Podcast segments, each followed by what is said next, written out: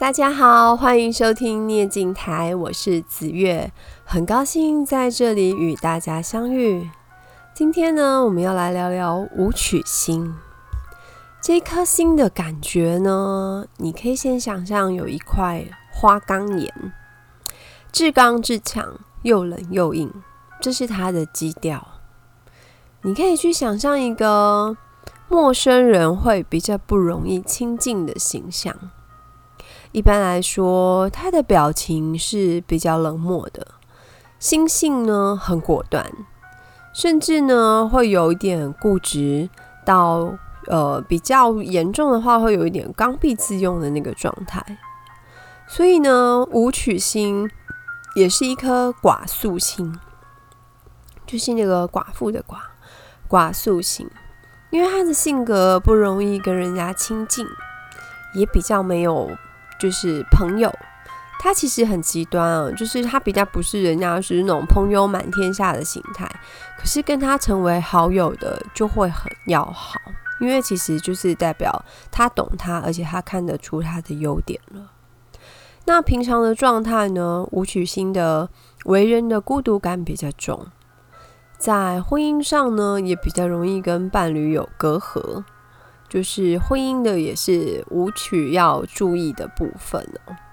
那这颗星呢，比较急躁、急性子、急于求成，可是因为太急性子，容易会有比较短视的这个弱点在，看得不够远。虽然他很有魄力哦，可是他很容易败在就是没有深谋远虑。如果能够想远一点的话，他的成果会丰硕很多。往常的命理书呢，就是其实市面上命理书非常多，那有的是会写得很杂，那其实你说看过去要记忆的话，会比较不容易，所以我比较会针对就是星性的特性先去做呃介绍，先对它有印象，然后再慢慢的去堆叠它的一些广度跟深度。那往常的命理书呢，其实你大概翻十本，十本都会跟你说这颗星宜男不宜女，因为以前的人会觉得男生要刚强一点没有问题，可是女生呢就一定要柔婉温顺哦。武曲星坐命的女孩子太刚强，她会影响到婚姻的和睦，甚至呢会有妻夺夫权、压制到丈夫的状态。而且比较没有夫妻的情趣，就是你想嘛，花岗岩其实在情绪这个部分其实是比较缺乏的。可是你从现在的角度，现在的社会的状态去去看这样的事情的时候，你其实呃不妨用另外一个角度去切入。其实两性是平权的，某些命理观念很过时，就是真的是。那是已经很父权时代的世界的东西，你不妨用另外一个角度去切入，去把它解读做，就是因为这个时代需要协调的部分实在太多了。他其实不管男生跟女生都会遇到同样的课题，就是他需要跟人家沟通跟协调。那这个部分呢，他其实都会需要再柔软一点。那舞曲作命的人呢，可以去调整自己的弹性跟协调性，因为呃老老子曾经有说过，他说柔弱生之徒，老是解刚强。其实刚强易折，而且过刚强的时候呢，他不容易在群体当中适应。然后太固执己见呢，容易有盲点，因为听不到别人的声音。这个其实不管男生女生，应该都是一样的。那讲到这边，你会以为说舞曲都是不好的吗？但其实不是哦。你回想我刚刚描述的部分，是呃他的缺点甚至弱点没有错。可是其实舞曲呢，往往是偏好的型，他只是性格上有一些弱处，而不是人格上有瑕疵，这是两个概念。他只是因为那个很硬。就是跟人家协调跟沟通比较差，所以他很容易被误解。那在紫微斗数里面呢，武曲星还是一颗财星，他天生对钱呢有很高的敏锐度，呃，赚的一般我们会说他赚的是动财，也就是他需要努力去拼的那种钱，就是不是说他自己很凉的在家里等钱就会一直来的那种，他比较需要是自己要去挣来的。那至于怎么挣呢？用呃头脑，用双手。就是身体加脑力，其实是比较常见的形态。它比较不太会是只是劳动阶级之类的赚钱方式。它一般来说，它都还是会跟头脑相关。只是说武曲星是会动手做的那种，他不是只是在那里看，或是只是指使人家去做的那个形态。那舞曲作命的人，一般来说早年就发迹的比较少见。他通常就是中年以前都是比较辛苦，而且比较劳碌的。那中年以后发迹的占大多数。可是舞曲这颗心哦，它是很以 人生以赚钱为目的的性格，就他很认真的在赚钱，而且他本身其实是比较节俭，他并不是太会乱花钱的那种心性哦。那往往呢，就是他会把赚大钱跟事业成功这两件事情放在人生目标的这个就是标杆上面，就是这两件事情对他来说很重要。所以大部分的舞曲呢，它其实不要组合上不要有什么冲克啊，或者什么之类的，它应该大概都是会有一番成就的。再来，我们讲讲舞曲星的故事啊，他的代表人物呢是周朝的周武王。姬发，之前我们讲过紫微星的代表人物是伯邑考嘛，那这个周武王呢是他的弟弟，两个人都是周文王的儿子。那因为伯邑考被纣王做成点心给周文王吃了，那这个恐怖的故事的话，请参考紫微星那一集啊。那因为就是呃哥哥。不在了，所以周武王姬发呢得到了继承王位的机会。他继承父亲这个诸侯王位的时候呢，那时候其实天下大约很大部分都是平定了的，只是商朝还没有真正就是正式的亡国而已，纣王还在。那因为他爸爸文王有姜太公的辅佐，那姜太公的故事的话，请你参考天机星的那一集，我们之前有聊到过。因为贤臣辅佐，所以周文王的做的决策跟动作都是很正确的。文王在位五十年，国家治理得很不错。所以呢，当这个国家传到武王的手中的时候呢，是一个很好的状态。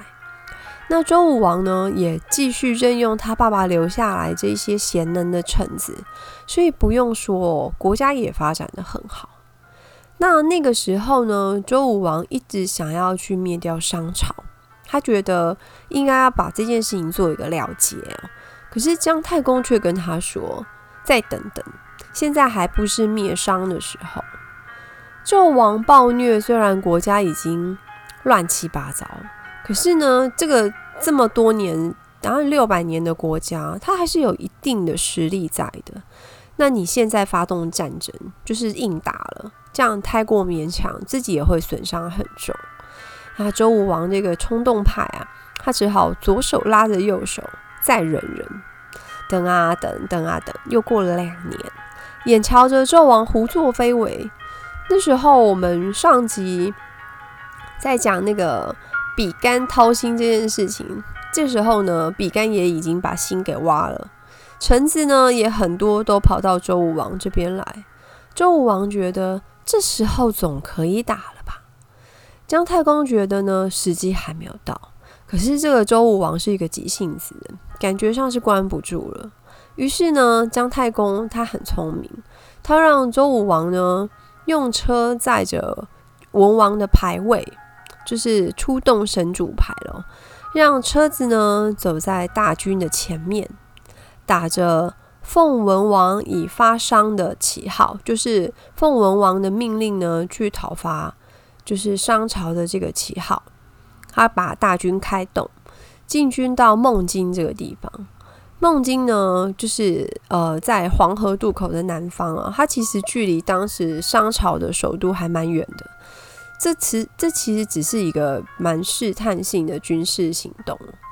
那武王呢，他没有事先通知其他的诸侯，他到孟津的时候，发现有很多的，就是小诸侯去会师，就是比较小的诸侯国有去那里集合了。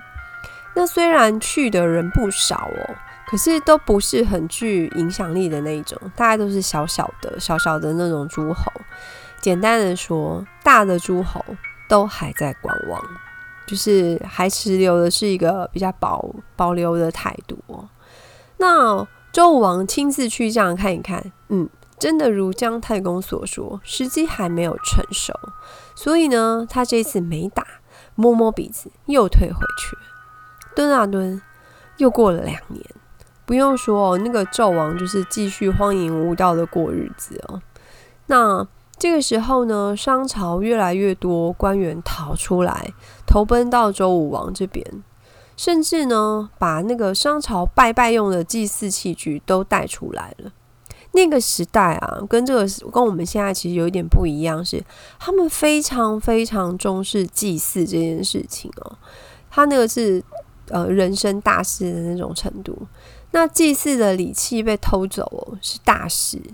可是呢，这个纣王他就是继续跟妲己在那里快乐的喝酒过日子，他既没有管，也没有找人去追哦，他就是花天酒地，醉生梦死这样。